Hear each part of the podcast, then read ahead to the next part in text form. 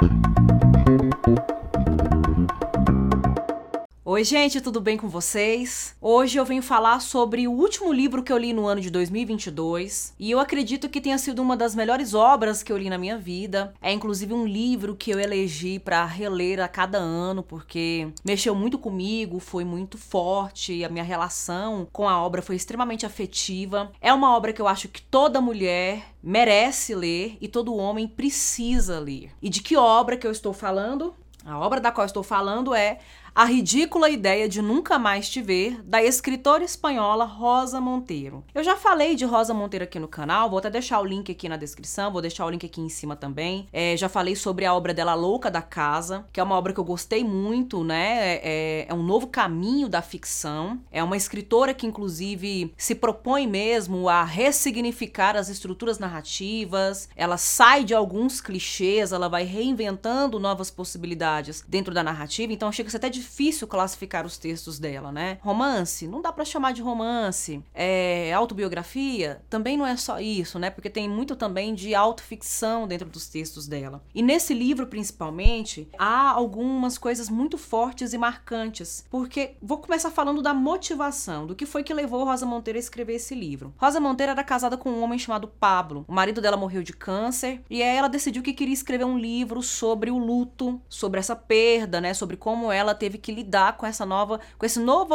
novo lugar dela de viúva. Só que ela enfrentou um bloqueio criativo e não conseguiu sair do lugar. Então uma editora entra em contato com ela e fala: "Olha, nós vamos publicar uns diários da Marie Curie". Marie Curie, aquela grande cientista que descobriu a radioatividade, que ganhou um prêmio Nobel de Química e um prêmio Nobel de Literatura, né? Genial, uma grande gênia, uma mulher inteligentíssima, fantástica e fascinante. Uma personagem histórica e digna de memória aí. E a editora falou que é, é, ia fazer uma publicação dos diários da Marie Curie sobre quando ela escreveu acerca da morte de Pierre Curie, o marido dela. É que ele morre, ela fica com aquele vazio, ela fica profundamente uma viúva enlutada. Ela começa a escrever ali alguns textos tentando é, lidar com aquele sentimento. E aí a editora propõe-se a publicar esses diários e solicita para Rosa Monteiro que escreva um texto, uma espécie de prefácio, de introdução a essa publicação. Gente, olha que coisa engraçada kairos, né? Coincidência, olha o tempo, tudo no tempo certo. Olha o que chega no colo, o que, que cai, o presente que cai nas mãos da Rosa Monteiro. Porque a partir daí ela começa a escrever sobre a, a, a Marie Curie, ela faz uma volta na vida dessa escritora. E eu achei isso muito, muito fantástico, achei isso muito magnífico, porque quando a gente vai estudar a vida desses grandes personagens históricos, a gente vê até um,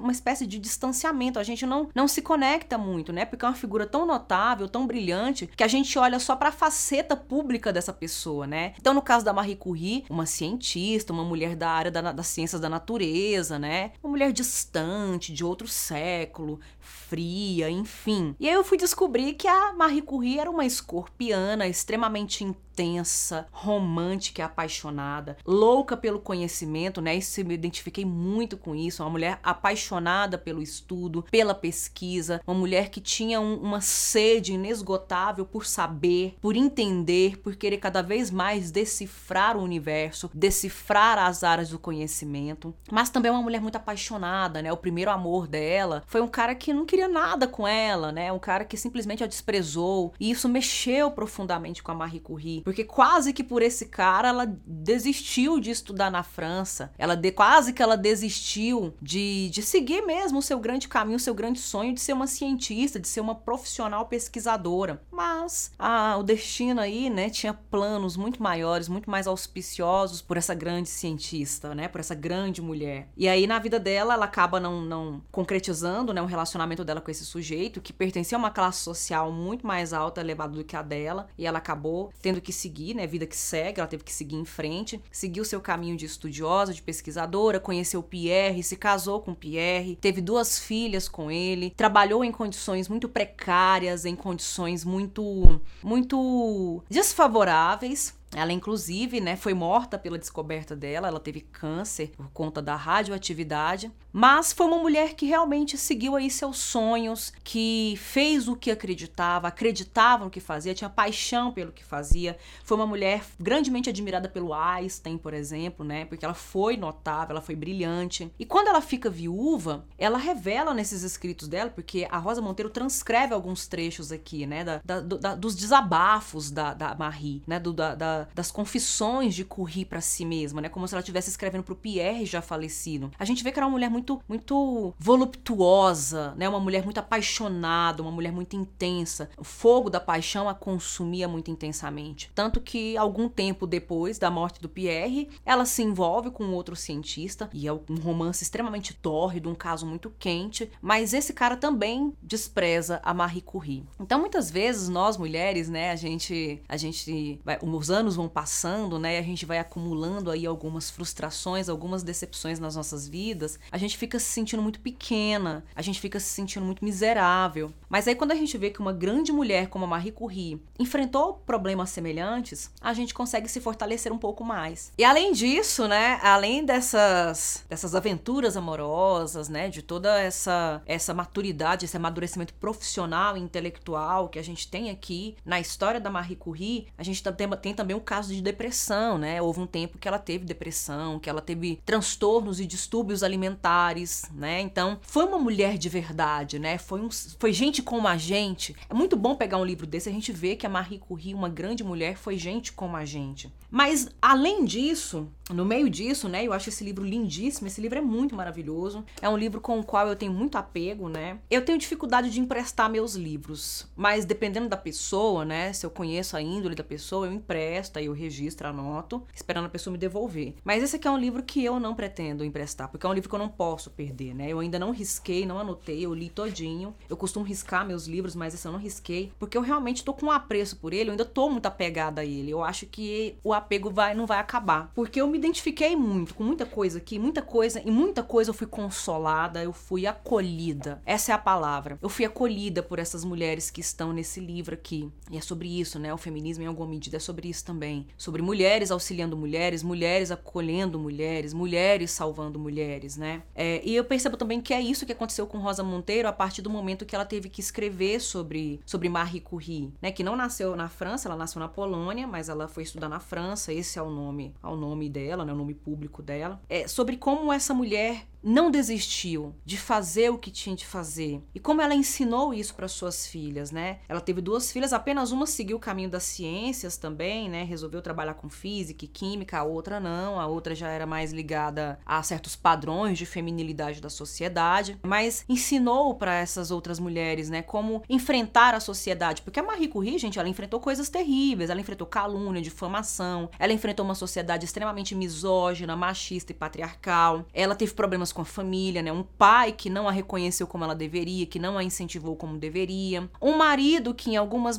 algumas vezes se colocava numa postura de fazer com que ela se auto-boicotasse, que ela se auto-sabotasse. Ou ele mesmo fazia isso com ela, pelo fato dela ser mulher. Uma mulher que tinha que conciliar a vida doméstica e o papel maternal com a vida profissional, com a vida intelectual, né? Então foram muitas dificuldades. E aí o que é interessante? É que nesse livro, é, a princípio, o que parecia ser um escrito sobre a Rosa Monteiro falando da, seu, da sua viuvez, do seu estado de viúva depois da morte do Pablo, virou um livro sobre. Virou um livro da Rosa Monteiro falando sobre Marie Curie, mulher, Marie Curie, profissional, Marie Curie, ser humano, Marie Curie e todos os aspectos e camadas da sua vida e, sobretudo, a, o seu, a sua viuvez depois da perda de Pierre, como isso poderia dialogar com a Rosa Monteiro, viúva do Pablo, e como essas mulheres em tempos diferentes têm histórias semelhantes e como de diferentes maneiras elas enfrentaram os diferentes obstáculos da vida. Então, mais do que uma obra para entretenimento, para deleite, para saborear, é uma obra que traz uma lição, que traz ensinamentos, é, que traz um, um nível de consciência, né, uma possibilidade de avançar no nível de consciência que muitas vezes dispensa dispensa a empiria, dispensa uma experiência de fato, né? Porque você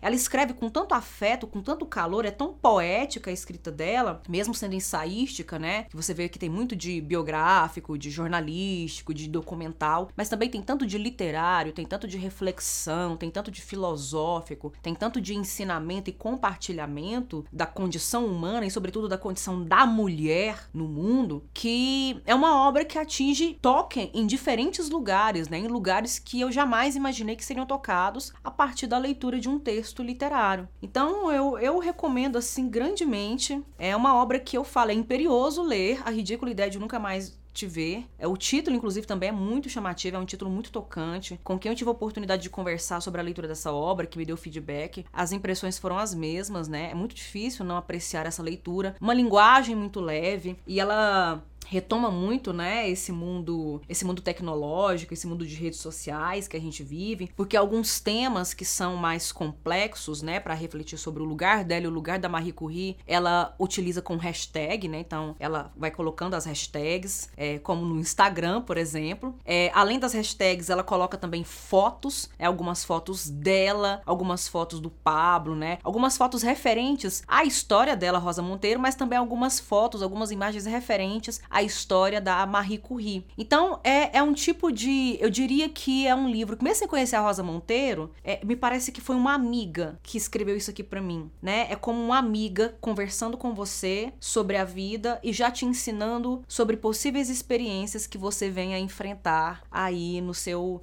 nos seus próximos dias. E aí, para ilustrar, eu separei alguns trechos que eu queria ler para vocês, né? Alguns momentos que eu achei muito tocantes. Dá vontade assim de ler o livro inteiro, né? De fazer um vídeo lendo capítulo por capítulo, mas não acho que não seria viável, né? Eu acho que eu teria até algum problema editorial aqui. É por isso que eu recomendo fortemente essa leitura, mas eu quero fazer a leitura de alguns trechos. Olha só, no início de um de um capítulo intitulado Esmagando o carvão com as próprias mãos, ela começa assim: A morte brinca com a gente de esconde-esconde. Aquela brincadeira em que uma criança conta virada para a parede e as outras tentam bater no pique sem que ela as veja enquanto correm. Pois bem, com a morte é a mesma coisa. Entramos, saímos, amamos, brigamos, trabalhamos, dormimos. Ou seja, passamos a vida contando como aquela criança, entretidos ou aturdidos, sem pensar que nossa existência tem fim. Mas de vez em quando lembramos que somos mortais e então olhamos para trás, sobressaltados, e de lá está a parca, sorrindo, quietinha, muito comportada, como se não tivesse se mexido só que mais perto, um pouquinho mais perto de nós. E assim, toda vez que nos distraímos e cuidamos de outras coisas, a morte aproveita para dar um salto e se aproximar do pique, até chegar o momento em que, sem perceber, esgotamos todo o nosso tempo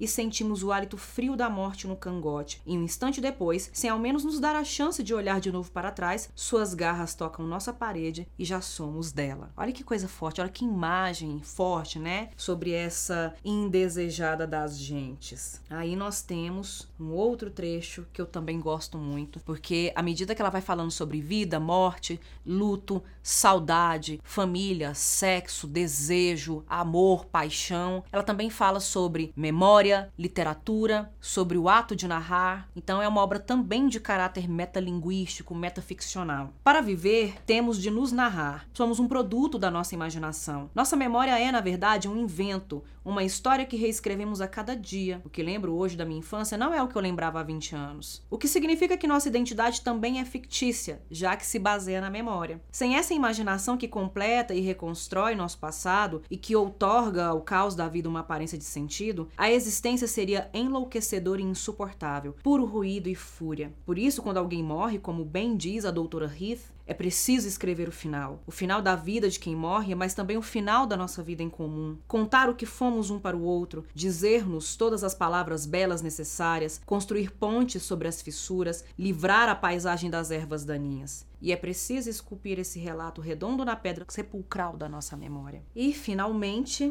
também de caráter metafictício, metaficcional. Mas a literatura, a arte em geral, não consegue alcançar esse território íntimo, a literatura se dedica a dar voltas em torno do buraco, Com sorte e talento, talvez consiga espiar seu interior com olhos rutilantes. Esse raio ilumina as trevas, mas de forma tão breve que se tem apenas uma intuição, não uma visão. Além disso, quanto mais você se aproxima do essencial, menos pode nomeá-lo. O tutano dos livros está na esquina das palavras. O mais importante dos bons romances reside nas elipses, no ar que circula entre os personagens, nas frases menores. Por isso, acho que não posso dizer mais nada sobre Pablo. Seu lugar está no centro do silêncio. É o que dizer de uma pessoa tão importante que ocupou tanto espaço dentro da gente, quando a gente constata que as palavras são insuficientes para dizer o espaço que aquela pessoa ainda ocupa no vazio, no caos da nossa memória. Gente, eu espero que esse vídeo sirva para instigar vocês a ir atrás dessa leitura, que eu acho que vai ser um presente que você vai dar para si mesmo, para si mesma, sabe? É como uma sessão de massagem, um delicioso sorvete ou uma sessão de cinema sozinho, sozinha, que você daria a si mesmo, a si mesma. É, é como a leitura desse livro. É um presente, seria uma grande, uma belíssima sessão de